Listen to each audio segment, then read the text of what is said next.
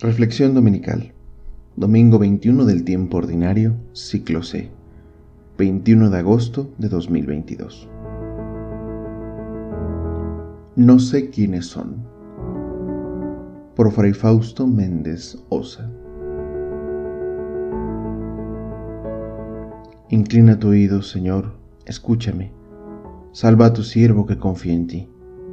Ten piedad de mí, Dios mío, pues sin cesar te invoco.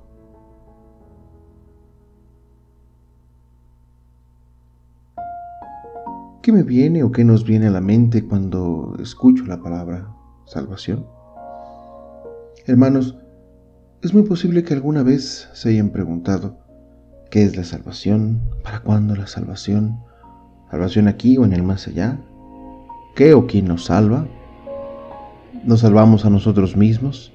¿Salvan las obras o la fe? ¿Salva la religión? ¿Salvan los sacramentos? ¿Salva practicar las obras de misericordia? ¿Alguien puede saber si está salvado? A los israelitas les preocupó el tema de la salvación o condena en la otra vida. Entre ellos había algunos que creían que solo los buenos resucitan para una vida feliz, mientras los malvados no consiguen ese premio. Mas, ¿qué pasa ahora después de nuestro encuentro con Jesucristo? Hoy escuchamos en el Evangelio, esfuércense por entrar por la puerta estrecha. Las dudas se multiplican y no consuelan, como quizás sucedió el domingo pasado con el mensaje profético de Jesús, y quizás por esta frase se han desatado prejuicios de una fe que infunde miedo, amenazas y moraliza desde la ley y no desde la caridad evangélica. Una vez más, las virtudes de la fe, la esperanza y la caridad disponen a nuestro interior para responder a las preguntas por la vida eterna, por el designio amoroso de Dios, por lo que se trata de entender la salvación no en cuestión de números, de prácticas o convenciones morales. Retomando la frase, esfuércense por entrar por la puerta estrecha, es la respuesta de Jesús a una pregunta tramposa. Señor, ¿Son pocos los que se salvan? Pareciera que preguntamos por beneficios, estadísticas y seguridades para ver si nos conviene seguirlo. La salvación no es una línea que hay que cruzar, es un proceso de descentralización, que de ahí viene la negación, del yo, que hay que tratar de llevar lo más lejos posible. ¿Por qué no nos conoce el Señor? Desconoce, pero entendido no como un olvido o ignorancia, sino como una negación. No se trata de un rechazo a la persona y sus errores, sino un no reconocimiento, porque quien no cambia o no se esfuerza, se ha preferido a sí mismo antes que al Señor, a sus vicios, a su vida licenciosa y egoísta, que no se dona a los demás y no vive de acuerdo a la verdad. La salvación, si la comprendemos como esa alianza, nos lleva a vivir en la verdad y fidelidad. La vida es también verdad y tiene sentido cuando la persona ama la verdad, la busca y camina tras ella.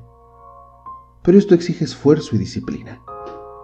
Renunciar a las mentiras que nos hacemos de nosotros mismos, imágenes que privilegian los estereotipos de belleza espiritual, que no son los del Evangelio, por supuesto.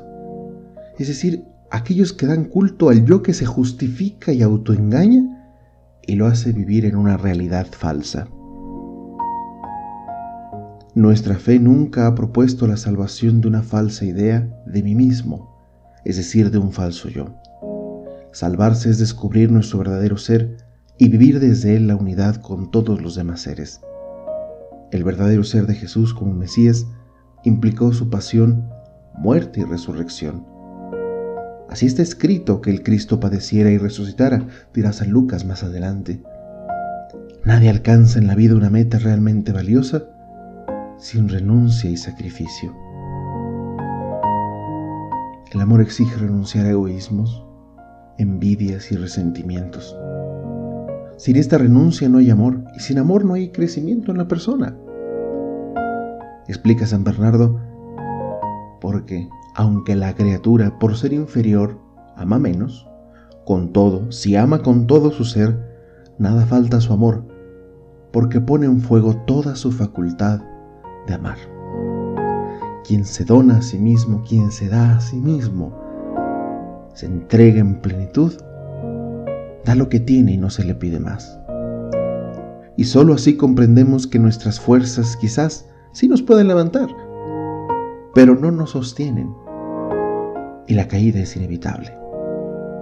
Jesús nos levanta, sostiene y nos ayuda a llegar al encuentro definitivo y nos acompaña sobre todo en este proceso de descentralización, de que nosotros no seamos el foco de nosotros mismos, de que nos neguemos a nosotros mismos. Las dificultades de seguir a Cristo en cualquier vocación no indican un yugo cruel, sino justo esa cruz de cada día. El morir a nosotros mismos como negación de la comodidad y la paz que supone otra vocación, y es asumir la responsabilidad de la elección que has tomado. El casado o casada pues renuncia a cualquiera que no sea su esposa o su esposo. El sacerdote renuncia al matrimonio y ser padre de familia. Los religiosos confían su libertad a sus superiores y consagran su ser para donarlo por completo. Tú, ustedes, hermanos, hermanas, ¿a qué han renunciado? ¿Buscan la cruz en la realidad de su vocación? ¿Entendida la cruz como esa renuncia, como esa entrega, como ese sacrificio? Es esa entrega total, el amor vivo donde la vida y la misión adquieren sentido. Es una elección única, definitiva, no restrictiva, pues siempre es fecunda en amor. Y no puede ser de otra manera. Aunque la sociedad permisiva parece olvidarlo, el esfuerzo y la disciplina son absolutamente necesarios y van acompañando al sacrificio, a la renuncia. No hay otro camino. Si alguien quiere o pretende lograr su realización por el camino de lo agradable y lo placentero, pronto descubrirá que cada vez es menos dueño de sí mismo y es más bien dueño de sus placeres.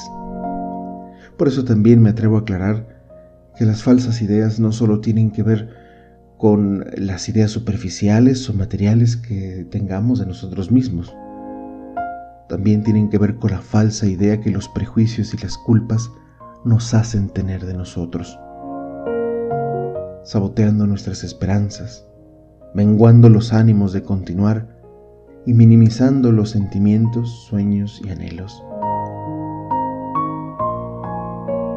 al punto de tampoco nosotros saber quiénes somos y desconocernos. Quedémonos hermanos con las palabras de San Agustín. Sin duda, también nosotros ponemos nuestro esfuerzo, mas cooperamos a la obra de Dios, cuya misericordia nos previene. Él se anticipa a nosotros para operar nuestra salud y nos acompaña y sigue para que después de nuestra curación tomemos mayores fuerzas. Él se adelanta a llamarnos y nos sigue ayudándonos para que consigamos la gloria.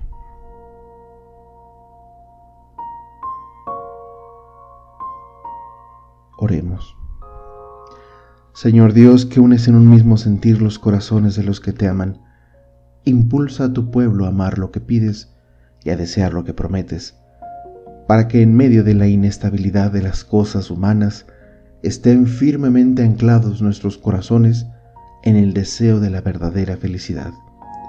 Por nuestro Señor Jesucristo, tu Hijo, que vive y reina contigo en la unidad del Espíritu Santo y es Dios, por los siglos de los siglos.